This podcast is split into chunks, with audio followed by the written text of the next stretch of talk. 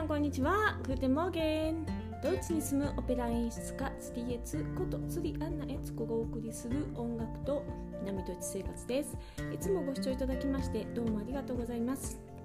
えー、今日はですね、日本は明日、えー、もう次の日だと思うんですけども、あのー、月の8、9、10でミルテの花の曲歌曲シューマンのドイツ歌曲の講習会やらせていただくことになってるんですけどもそれのね前夜祭としてですね30分のあのドイツ語発音講座を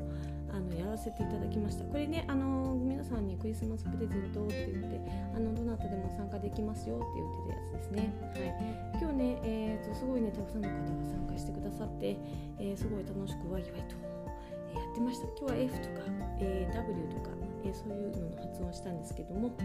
えこのねミルトの花ねあの実はあのセミプライベートクラスっていうのも、えーえーと、それはもうほんと週1回ずつねあの皆さんとやってましてセミプライベートなのであのマックス5人のクラスでやってるんですけどもそこでこのミルトの花のね1番からずっとですね9番まで、えー、数ヶ月かかってね順番に、えー、やってるんですね。で明日はですね、えー、そのえーセミプライベートクラスの方でこの「ミルツの花の」えー、9番のねあの図題歌の歌っていうのをねやることになってまして、ま、私もそれでちょっとねあの勉強というか、えー、準備をしてるんですけどもこの図題歌の歌っていうのは結構日本でも有名であの聞かれたりとか演奏したりとかされた方多いんじゃないかなと思うので今日ちょっと図題歌について説明していこうかなと思います。でこのね「ミルテな花」の歌曲集なんですけども、いろんなね、えー、作詞者のあの詩人のね詩を使って、えー、作られてるんですよ。その中で、まあ、ゲーテの作品もいくつも入ってますゲーテってすごい有名なので皆さんゲーテってなんかどっかで聞いたことあるんじゃないかなと思うんですけどもゲーテ、えー、ゲーテってねまあドイツのねもう本当代表的な、あの詩人ですよね。でこのゲーテがですね「正当詩集」っていう、あの曲集を書いてるんですよ。これあの詩の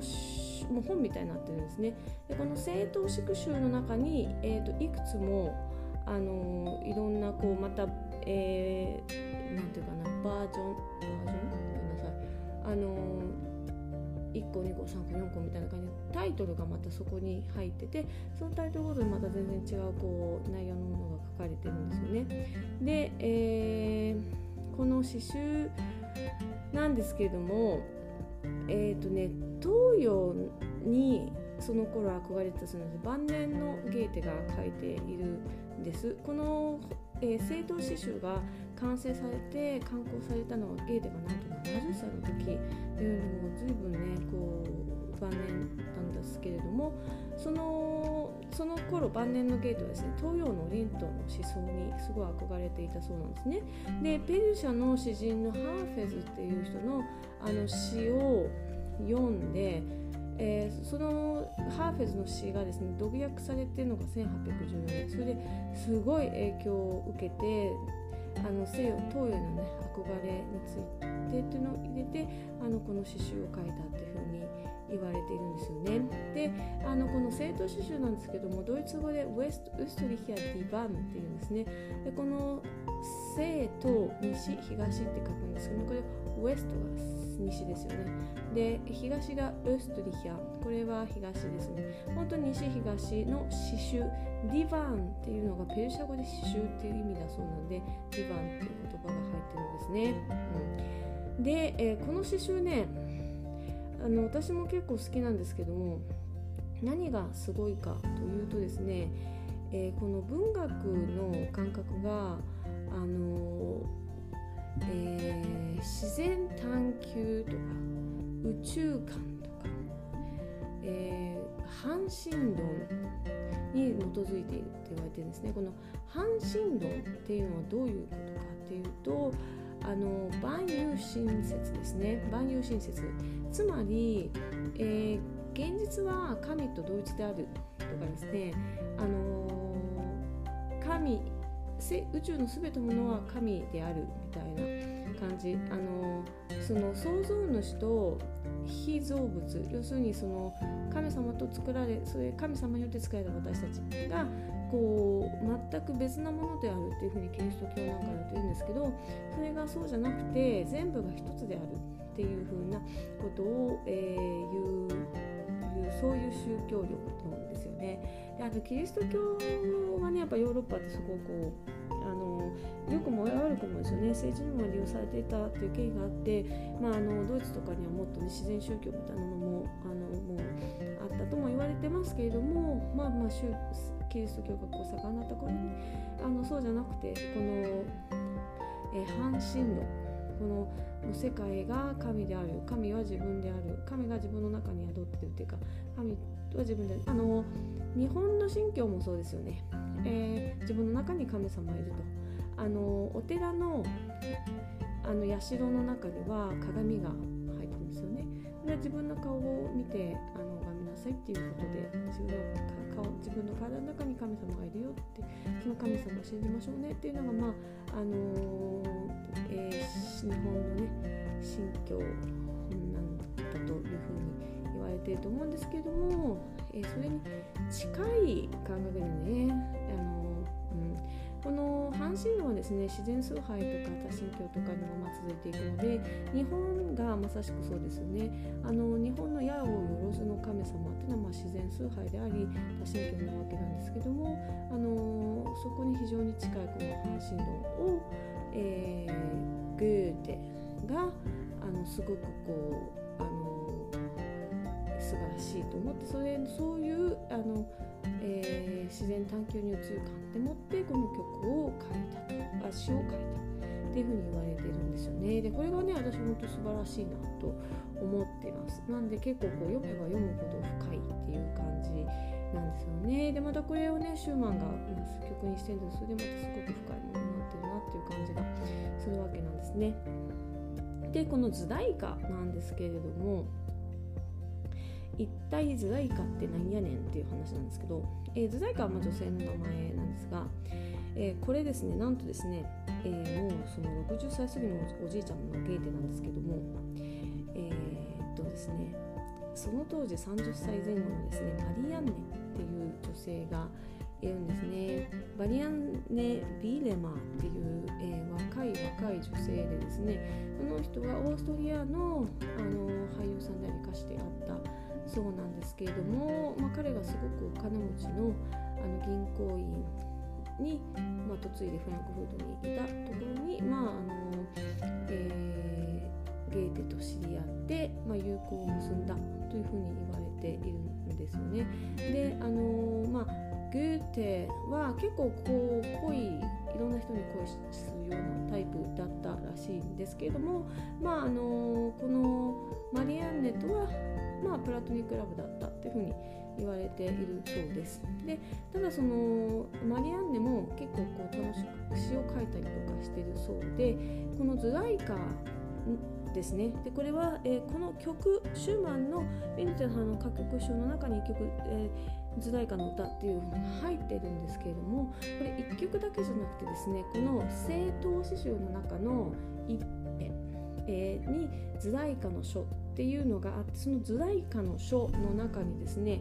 えー、50数曲入ってるんですよ。50数曲書いてある詩の中の一つがズライカの歌でそれをあのそのシューマンが、えーえー、取り出して詩に曲をつけて、えー、ミルテの花の曲書の中に入れたというふうな、えー、経緯になってます。でこの、えー、ズライカの書ですねゲーテが書いたそのえー、正統詩集の中の一編ですね、えー、その中に50いくつ入っている曲の中なんですけどもこの曲の一編のその中にですね、えー、ズライカが、まあ、マリアンネの、えーえー、代わりとして名前が出ていてでゲーテ自身をハーテムっていう名前にしてゲーテと、え、ズライカとハーテムの会話みたいな感じでこうなり結構成り立ってる部分がこの詩集の中に入ってるんですね。でこれはねどういうことかっていうとマリアンネも結構曲を書いて、え、ゲーテに送っててこれこう何ていうんですかね交換日記みたいな感じでゲーテが書いてマリアンネが書いてゲーテが書いてみたいな感じでこう交互に書いてたって言われているんですね。なんであのこのシューマンが書いた、えー、リー